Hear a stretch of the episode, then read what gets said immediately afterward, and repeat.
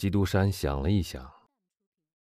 你说意大利语吧，他说，然后又转身对阿尔贝说：“可惜您不懂古代或现代希腊语，这两种语言海带都讲得非常流利。这个可怜的孩子不得不用意大利话和您交谈了，这大概会让您对他产生一种错觉。”伯爵向海带做了一个示意。阁下，他对马尔塞夫说：“您既然是我主人的朋友，当然对您再欢迎不过了。”这句话是用典型的托斯卡纳土语说出的，而且带着那种柔和的罗马口音，令但丁的语言听起来跟荷马的语言一样明快悦耳。然后他又转向阿里，吩咐他把咖啡和烟筒拿来。在阿里离开房间去执行他的年轻主妇吩咐的时候，他示意请阿尔贝走近一些。基督山和马尔塞夫把他们的椅子拖到一张小茶几前面，茶几上放着曲谱、图画和花瓶。这时，阿里拿着咖啡和长烟筒进来了。至于巴普斯汀先生，这个地方是禁止他进来的。阿尔贝不肯接受那个黑奴递给他的那支烟筒。哦，接着吧，接着吧，伯爵说。海带差不多也跟巴黎人一样文明，他讨厌雪茄的气味，而东方的烟草是一种香料，您知道。阿里退出房间，咖啡杯都已备好，而且还有一只灰缸，是为阿尔贝特设的。基督山和海带便按照阿拉伯人的方式喝起阿拉伯饮料，也就是不加糖。海带用他那纤纤细手端起瓷杯，带着天真的愉快举到他嘴边，像个小孩子吃到喝到某种他喜欢的东西似的。这时，两个女人每人端着一只茶盘进来，茶盘里放着冰块和果子露。他们把茶盘放在两只特制的小桌子上。我亲爱的主人，还有您夫人，阿尔贝用意大利语说。请别见怪我这副傻头傻脑的样子，我简直是糊涂了。我身处巴黎市中心，就在刚才，我还听到公共马车的哗哗声和卖柠檬水的小贩铃铛的响声。可这会儿，我觉得我如同被送到了东方，并不是我见到过的东方，而是我在梦中想象出来的东方。哦，夫人，如果我能说希腊语，那么您的谈话加上我身边这种仙境般的环境，就可以让我度过永生不忘记的一夜了。我可以用意大利语和您谈话，阁下。”海带平静地说，“如果您喜欢东方，我可以尽量让您在这儿找到东方的气息。”我跟他谈些什么呢？阿尔贝小声对基督山说：“随便什么都行。您可以跟他谈他的祖国和他幼时的回忆，或者如果您愿意的话，也可以谈谈罗马、那不勒斯或佛罗伦萨。”哦。阿尔贝说：“跟一个希腊人谈巴黎人的话题，未免太没意思了。我还是跟他谈谈东方的情况吧。”那么，请谈吧。您要谈的这个话题最合他的口味不过了。阿尔贝转向海带：“您几岁的时候离开希腊的，夫人？”他问。“我离开希腊的时候只有五岁。”海带回答。“您还有关于您祖国的记忆吗？”在我闭上眼睛冥想的时候，我仿佛又看到了那一切。灵魂跟肉体一样，也有它的视觉器官。肉眼看到的东西有时会遗忘，而灵魂见过的东西，则是永远牢记的。您对于往事的回忆能追溯到多久呢？我刚能走路的时候，我的母亲，她的名字叫凡斯利基。那就是忠贞的意思。这位年轻女郎自豪地昂起头说：“我的母亲，携着我的手，先把我们所有的钱都倒进钱袋里，戴上面纱，然后出去为囚犯募捐，一路走一路说：谁施舍钱给穷人，就等于还债给主。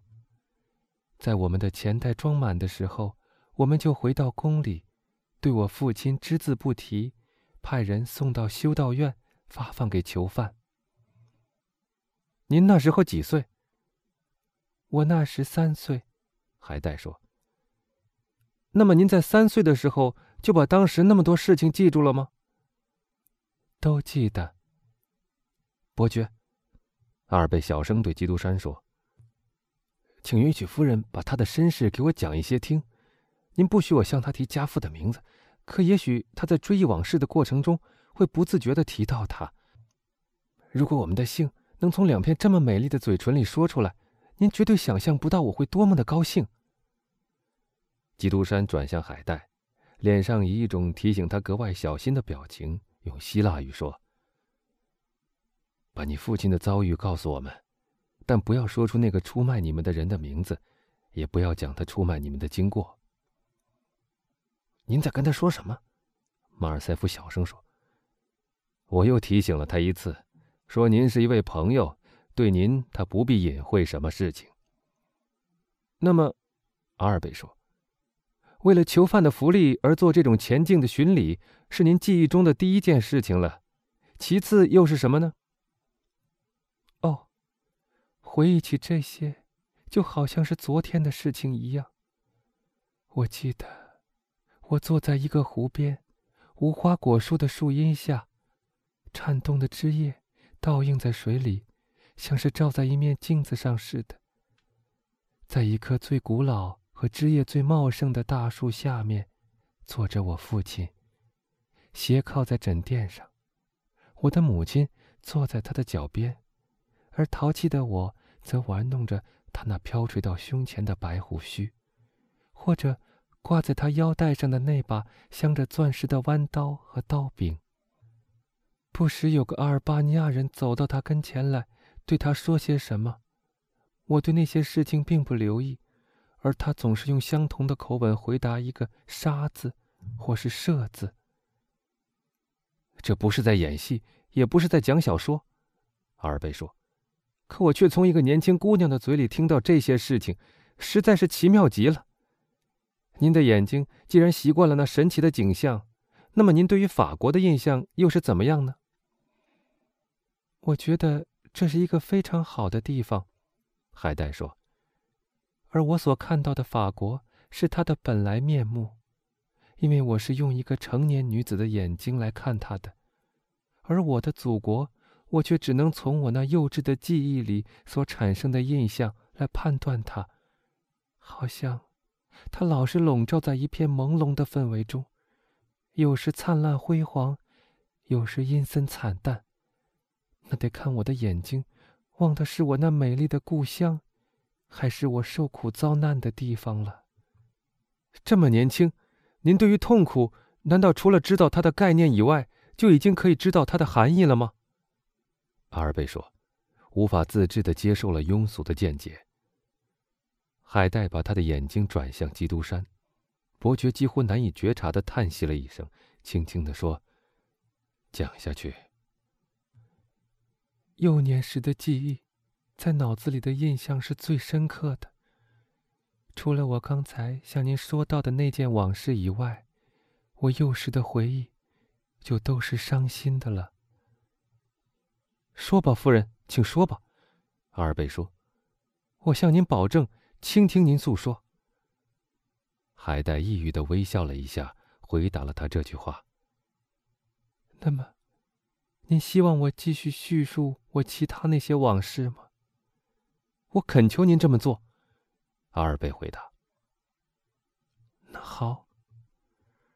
我刚刚四岁的时候，有一天晚上，我突然让我的母亲惊醒了。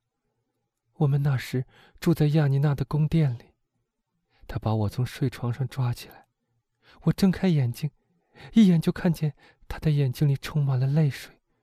我见到他哭，我就跟着大哭起来。别出声，孩子。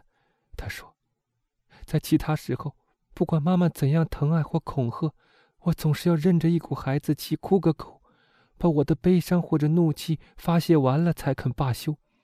但这一次，我从母亲的声音里听出如此强烈的恐怖感，以致我立刻就不哭了。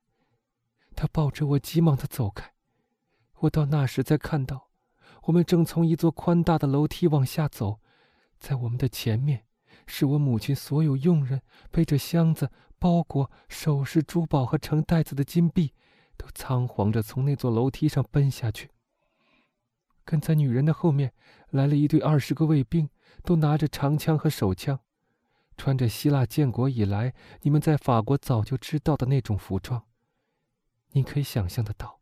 一定是发生了某种可怕的、不幸的事情了。海带摇摇头，仅仅回想到那幕情景，他的脸色就变得苍白起来。在这一大堆的奴隶和妇女之中，只有一半还是清醒的，至少我看起来是这样，因为我自己都还不知是怎么回事。楼梯上的墙壁，东一个西一个的映出巨大的影子。在松枝火把跳动的火光里跃动着，好像一直跳到上面那个穹形的屋顶。